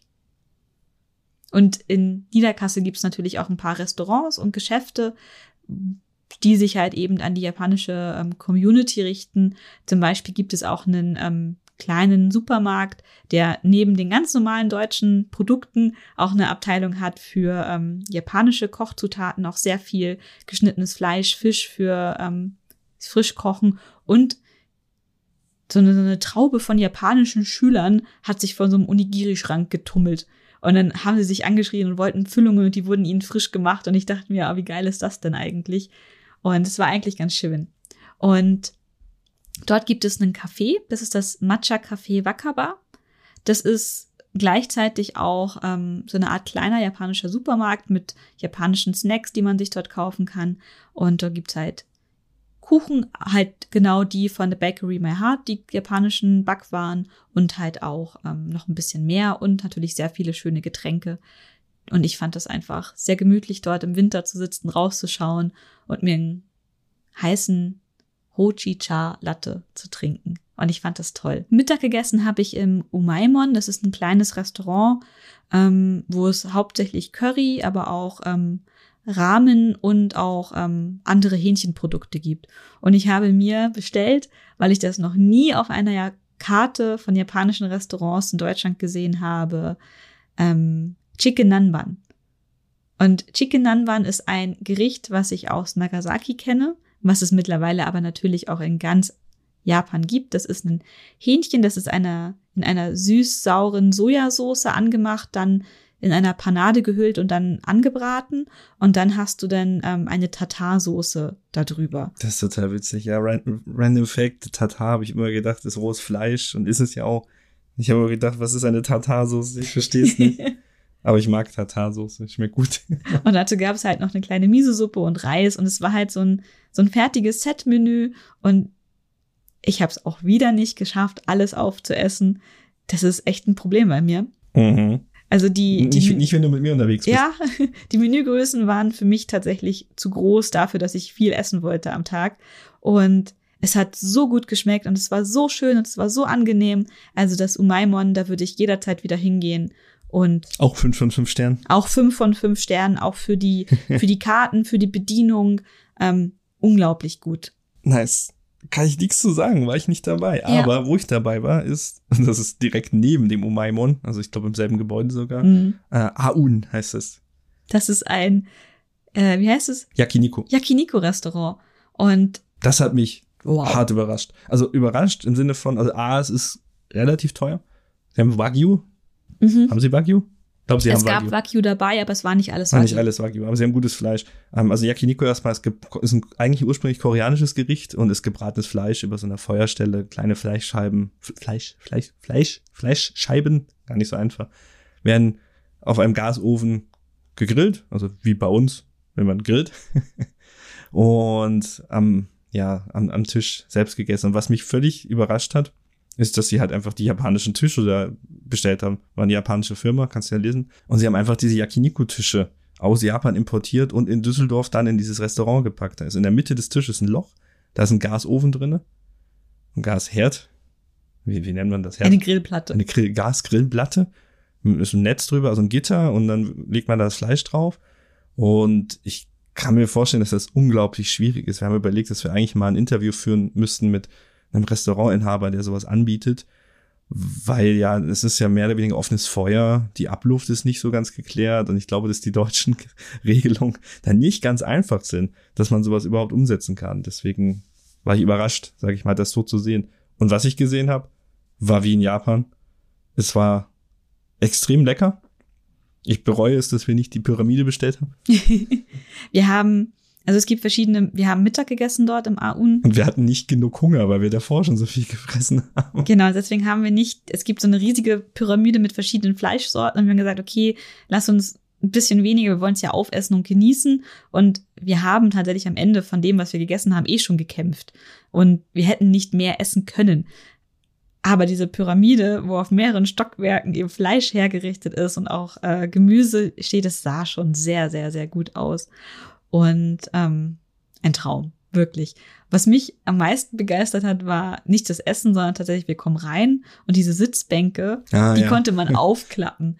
In sehr vielen japanischen ähm, Restaurants ist es so, dass du die Sitzbänke hochmachen kannst, dann kannst du deine Jacken und Taschen reintun und dann sind die halt auch vom, vom Geruch und Rauch und so in diesen Läden halt geschützt. Und Das ist bei Yakiniku besonders wichtig, Mhm. weil es entsteht schon Rauch. Es entstehen auch, also manchmal brennt auch dein Fleisch so einfach, dann hast du eine Stichflamme. Kann schon mal passieren, wenn so Fett runter drauf. Mhm.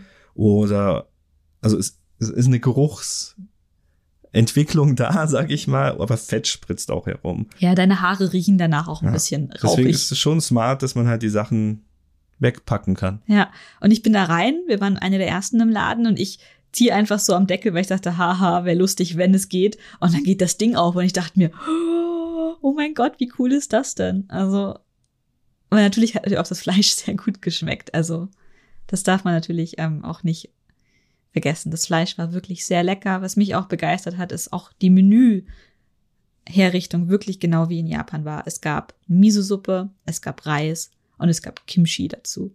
Und Also in so kleinen, Ja, so, so, so verbundene Schälchen, Mhm. wie sagt man, so eine Servierplatte. Ja. Und es gab zum Eintunken, also auf dieser kleinen Servierplatte, ähm, es gab Salz, es gab eine, ähm, so eine Art Ponzu-Soße und es gab noch eine Miso-Soße zum Eintunken. Also, und natürlich noch eine klassische, wie heißt es? Äh, Yakiniku-Soße. Yakiniku-Soße. und das war schon sehr schön. Und ich würde jederzeit, auch wenn es jetzt mal ein bisschen teurer war und wirklich auch, ähm, Ja, also wir sind raus Ja. zu zweit mit über 100 Euro. ja, 120 haben wir bezahlt Ja. für, für ein Mittagessen, ja. Haben wir noch Trinkgeld gegeben. Ich glaube, 20 waren Trinkgeld, ich weiß Ja. es nicht, ist egal. Aber so ein Huni. Und wir haben aber auch die zweiteuerste Platte genommen. Davor nicht vergessen. Also unter der Pyramide gab es nur noch eins und das haben wir genommen. Hm. Man kann auch günstiger essen dort.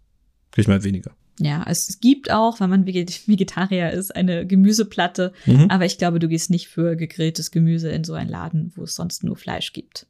Ich mag das. Ja, das ge gegrillte Gemüse ist super. Es ist auch Gemüse auf dieser Fleischmixplatte drauf. Mhm. Aber ich glaube, wenn du Veganer oder Vegetarier bist, dann ist einfach so ein Restaurant nicht. Du gehst nicht in ein Fleischrestaurant. Das macht ja keinen Sinn. Also Zentrum ist wirklich das Fleisch. Kühe hängen an der Wand. Die verschiedenen Dinge, die man essen kann, sind beschriftet. Markiert, ja. Da fühlt man sich, glaube ich, auch nicht, weiß ich nicht. Muss jeder für sich selbst wissen. Aber es ist wirklich etwas Besonderes und ich denke, wenn wir wieder die Möglichkeit haben, nach Düsseldorf zu fahren, dann würde ich mir überlegen, dort wieder hinzugehen, weil es wirklich sehr gut geschmeckt hat. Ähm, aber wir haben noch sehr, sehr viele andere Restaurants, die wir nicht besucht haben, weil mein Fokus war diesmal tatsächlich, ich möchte in Läden gehen, die ich so in der Form nicht in München besuchen kann und etwas Besonderes anbieten, wie eben Yakiniku haben wir nicht in München, Okonomiyaki haben wir nicht in München. Ähm, solche Geschichten einfach.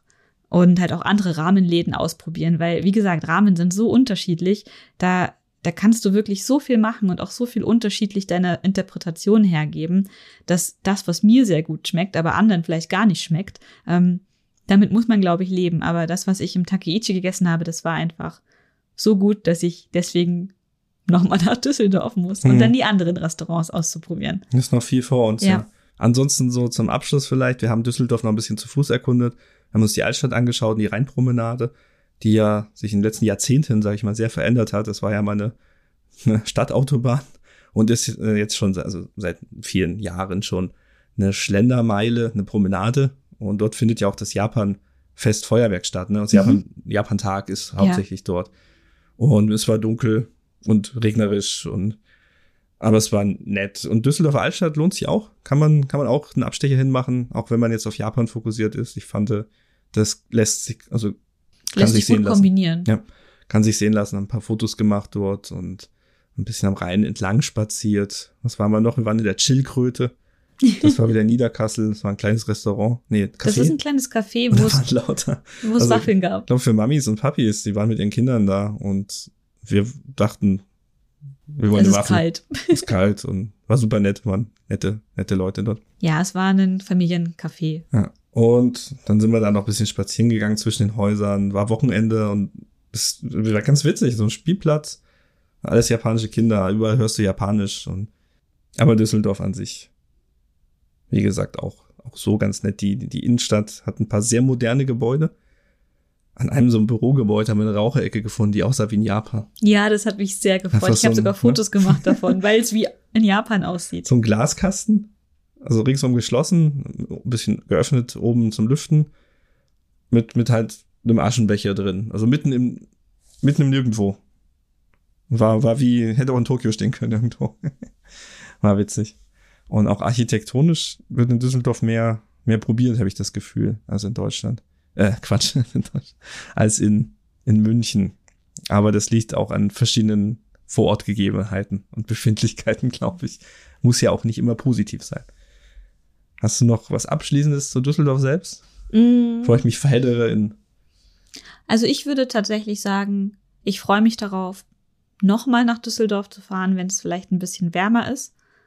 Noch mehr Zeit mit dir in guten Restaurants zu verbringen. Und ich komme einfach sehr gerne nach Düsseldorf. Also seit 2005 bin ich immer mal wieder in Düsseldorf. Also ich kenne auch die Düsseldorfer ähm, Immermannstraße von 2005. Die war, hat sich zu heute nicht so krass viel verändert. Es gibt immer noch sehr viele Läden da, die ich von früher kenne. Es sind natürlich auch so, so Institutionen wie Takagi oder der Daiyang. Das sind einfach so klassische, wirklich Läden, die einfach jeder, der irgendwie in der Japan-Community aktiv ist, Hm. einfach kennt. Sie spielen es ja jetzt auch marketingmäßig so ein bisschen aus, ne? Mhm. Mit ähm, Little Tokyo gibt's Ja. auch Aufkleber und einen Instagram-Kanal, auf dem null Fotos sind. Ja, irgendwie ganz Haben komisch, wir aber lustig so, so ein Aufkleber an der Tür gesehen. Ah, geht auf Instagram, schaut mal an, gehst da rauf, ist nichts da. Also, hä, wer hat sich das ausgedacht? Ja, jedenfalls scheinen die japanischen Läden dort in Düsseldorf sich zusammenzuschließen und gemeinsam Aktionen zu planen, was ja auch gut ist und auch Plakate haben wir gesehen, ne, mit den, an den Litfaßsäulen, mit den verschiedenen Restaurants. Und es gibt halt jetzt ganz neu und super kontrovers das Straßenschild Immermannstraße auf Japanisch. An der hinterletzten Ecke, wo es auch nie jemand zufällig sehen wird, eingerahmt von vierspurigen Straßen an einer Kreuzung, die in einen Tunnel mündet. Und ich dachte mir, wie kann das kontrovers sein? Es Also, ist ein Schild, ja, ich habe so gedacht, die Schild. haben so alle Straßenschilder im gesamten Block ersetzt und vielleicht stürzt sich da jemand dran, aber es ist ein einziges Schild und ich find's nett. ist eine schöne Geste, so partnerschaftlich. Ähm, wenn die wüssten, es gibt in Japan auch Orte mit deutschen Straßenschildern. Zum Beispiel gibt's die Würzburgstraße in Ozu und bestimmt noch ganz viele andere solche. Wo habe ich letztes Mal nicht den die Kaisers- Gerhard Schröder Straße. die Gerhard Schröder Straße auf Okinawa, auf Miyako und die, den Kaiserslauternplatz habe ich die Tage irgendwo gesehen auf einem Foto von mir. Weiß gar nicht mehr, wo der war. Ich glaube in Tokio. Und das ist halt nett, das ist halt interkultureller Austausch, Städtepartnerschaft, was weiß ich, nenn es wie du möchtest. Ja, und dass da wirklich Leute sich aufgeregt haben drüber. Aber das Internet ist ein, ein wundersamer Ort. Ja. Wo einfach jeder seine Meinung rausposaunen kann. Jedenfalls, Düsseldorf ist toll. Wir kommen wieder und ja. Ich hoffe, das hat euch Spaß gemacht. Wir haben auf dem Blog auf hangrystories.com auch noch Bilder rausgesucht von unseren Besuchen in den Restaurants. Die könnt ihr euch anschauen. Und wenn ihr mögt, hinterlasst doch bitte einen Kommentar. Ja, Kommentare sind toll. Dann muss man dazu sagen, wir haben alle Kommentare verloren. Ähm, warum, würden wir jetzt gleich erzählen im nächsten Segment. Mhm.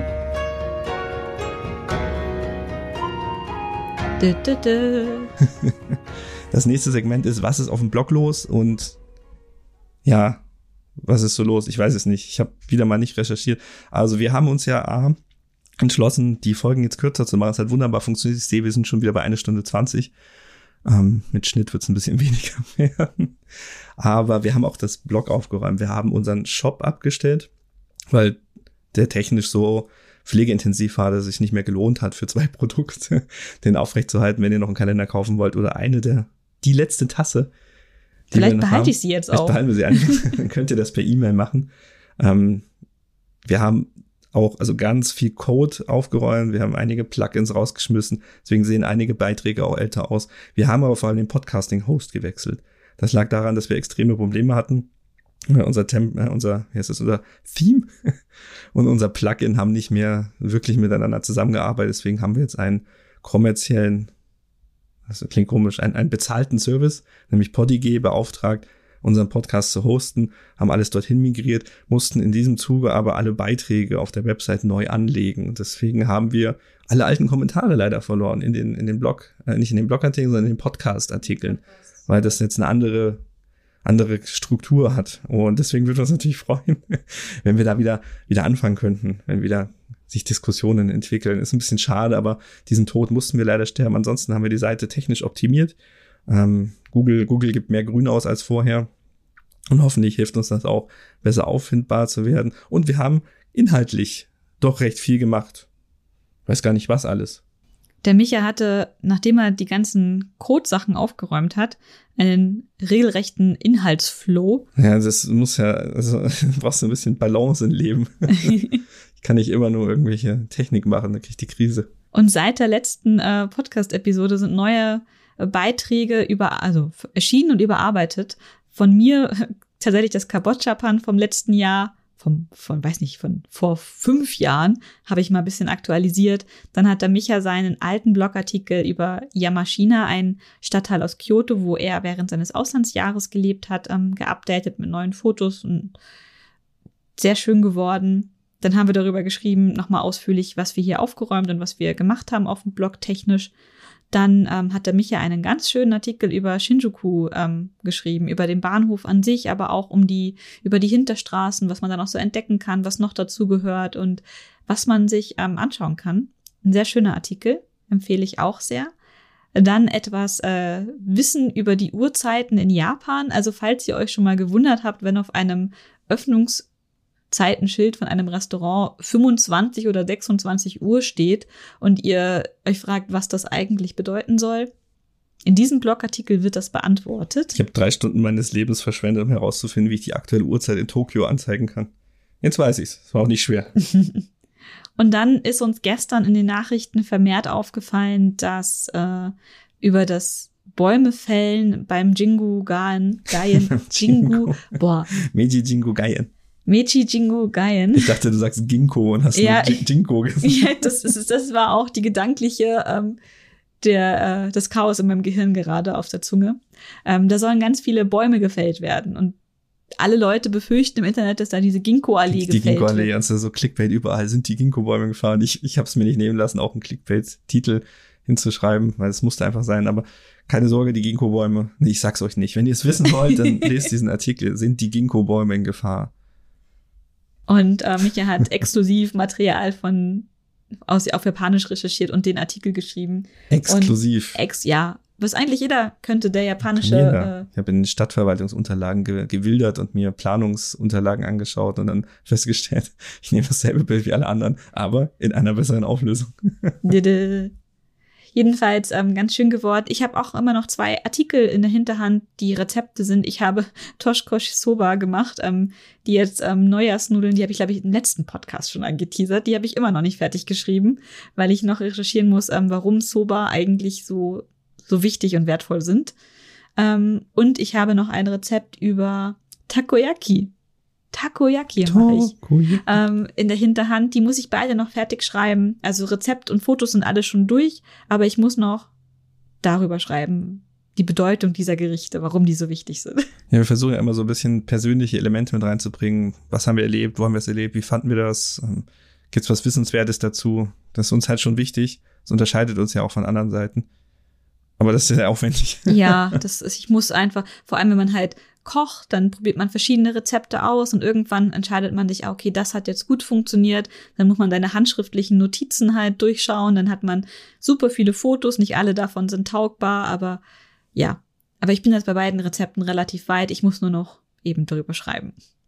Und diese ganzen Sachen findet ihr bei uns im Blog auf thehangrystories.com und wir bedanken uns bei allen unseren Unterstützern, die auf Patreon ein bisschen Geld dalassen, die es uns auch ermöglicht haben, tatsächlich eben diesen Umzug von wir hosten unseren Podcast selber zu, wir gehen zu einem ähm, richtigen Podcast-Host darüber. Der ist nicht billig. Das ist nicht günstig, sagen, das also kostet also der, echt viel Geld. Der Podcast-Host kostet uns, ich glaube, 12 Euro im Monat. Mhm.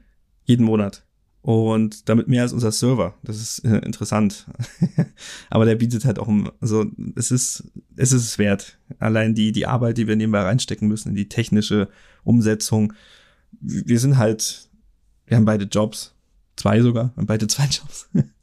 Und irgendwann ist halt die, die Anzahl an Zeit, die man reinballern möchte in so Nebensächlichkeiten, weniger wert als das Geld, was man da reinballert. Und wir sind aber sehr, sehr, sehr, sehr, sehr, sehr froh und dankbar, dass das, was wir bezahlen müssen an Patreon, äh, an Podcast, Hostinggebühren und an Servergebühren und Domainkosten und unsere Plugins wie unser Cookie-Tool etc. können wir derzeit zum jetzigen Standpunkt von den Patreon-Einnahmen bezahlen. Und das ist sehr, sehr gut, es fühlt sich gut an, weil wir quasi unser Hobby wo wir euch ja Dinge präsentieren, nicht auch noch selber querfinanzieren müssen und auch noch Geld dafür ausgeben müssen. Finde ich sehr, sehr edel und ist ein gutes Gefühl. Ähm, unser Host, unser Server für die Website an sich haben wir auch geupgradet. Wir sind umgezogen auf einen neuen Server, der jetzt in der, in der Theorie doppelt so viel Kapazität für uns bereithält. Das heißt, da profitiert ihr auch davon. Schnellere Ladezeiten und so zum Beispiel. Genau. Google sagt es grün. Wird schon passen. Google wird schon recht haben. Und jedenfalls ähm, ein kleines Dankeschön an unsere Unterstützer auf Patreon, die uns in der Unadon-Kategorie, der höchsten, wo sie fünf Euro im Monat bei uns lassen, ähm, bedanken wir uns immer nochmal persönlich hier Ja, im Podcast ja, ja. in ihrer Namensnennung. genau。この、この素敵な番組はご覧のスポンサーの提供でお送りしました。 Mm, Dieses Mal waren das der Alex, die Anne, Christian, der Dreh, Jennifer, Johannes, Klaus, Markus, Roman, Till, Tobias A. und Tobias E. Und Frank, der die Stufe erhöht hat. Vielen, vielen Dank. Super, danke. Wir haben mittlerweile Leute, die sind seit zwei Jahren dabei und die sind halt hauptsächlich dafür verantwortlich, dass das Ding hier weiterläuft. Weil ich glaube, ohne diesen, diesen, diesen eigentlich eher symbolischen Benefit, dass wir zumindest unsere Kosten decken damit, wäre wär der Frustrationslevel manchmal zu hoch. Hm. Und so guckst du dann drauf und siehst, ah, da sind Leute, die mögen, was du tust und die unterstützen dich auch. So, zumindest so weit, dass du deine eigenen Kosten deckst und das motiviert mich ungemein. Also richtig krass. Vor allem der Frustlevel war nach der letzten Podcast-Episode riesig. Ja, weil da haben wir alles, alles festgestellt, zusammengekloppt ist. dass der Feed nicht mehr funktioniert und ich glaube, ihr, also super viele von euch haben die letzte Folge, die zwei Stunden ging, in die wir sehr viel Zeit investiert haben, über Kyushu noch gar nicht gehört, weil ihr gar nicht mitbekommen habt, dass diese Folge rausgekommen ist, weil der Feed kollabiert ist. Ähm, hört gerne noch mal rein, falls ihr ihn nicht wahrgenommen habt. ja, auf jeden Fall jetzt ist alles wieder Ja. sauber, aufgeräumt, viel Zeit investiert, viel Urlaubstage vor allem. Ja, um, um das Zeug technisch jetzt wieder fit zu machen für die Zukunft und hoffen natürlich, dass wir jetzt dann weniger Stress damit haben. Wenn jetzt der Feed kollabiert, dann rufe ich an bei Podigy und sage, hey, macht mal. hey Leute, Shoutout an den Support von Podigy, die haben sehr geholfen bei der Migration und auch sehr, sehr gute persönliche Betreuung. Vielen Dank. Das war's. Das, das war's. Vielen Dank fürs Zuhören. Bis zum nächsten Mal nach diesen anderthalb Stunden. Oh Gott. Da schneiden wir noch ein bisschen was raus, Ja. aber ist nicht ganz so kurz geworden wie gehofft. Mal gucken, vielleicht kriegen wir es hin. Wir hören uns. Bis zum nächsten Mal. Tschüss. Tschüss.